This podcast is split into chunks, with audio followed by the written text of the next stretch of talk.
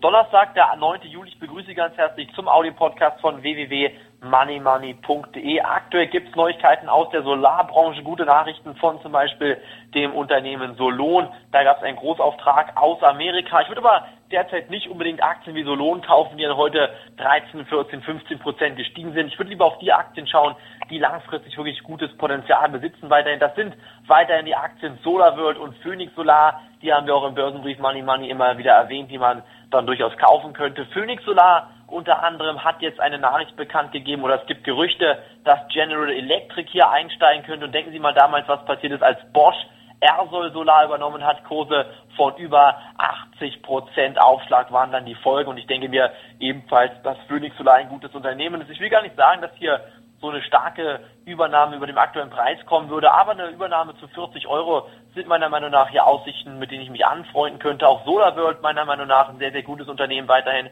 Der SolarWorld-Chef Frank Asbeck hat ja gesagt, dass er davon ausgeht, dass die Solarbranche in den nächsten Monaten und Jahren wieder wachsen wird. Vor allen Dingen der Wachstumsmotor USA und China wird dafür sorgen, dass die Solarbranche weiter wächst. Mein Tipp an Sie ist auf jeden Fall jetzt morgen äh, beziehungsweise Samstag, Entschuldigung, Money Money, unsere äh, Internet-TV-Show sich anzuschauen. Die Leser vom Börsenbrief Money Money, die konnten diese Ausgabe jetzt schon sehen, wissen schon wieder, welche drei neuen Aktien auf die Beobachtungsliste bei uns kommen, die auch Potenzial haben, ins Musterdepot aufgenommen zu werden. Und ich denke mir, das sollten Sie ebenfalls nicht verpassen, sollten auf jeden Fall am Samstag reinschauen, 11.30 Uhr, jetzt kostenlos freischalten lassen auf unserer Homepage www.moneymoney.de. Auf der anderen Seite sollten Sie natürlich auch immer beobachten, was aktuell im Markt passiert und da sollen Sie immer darauf achten, was die Konjunkturdaten bringen. Der Internationale Währungsfonds beispielsweise hat gesagt, die Krise könnte ab 2010 schon wieder deutlich abgemildert werden. Dazu kamen ganz gute ähm, Auftragseingänge aus der deutschen Industrie. Da sind die Industrieeingänge um 4,4 Prozent angewachsen.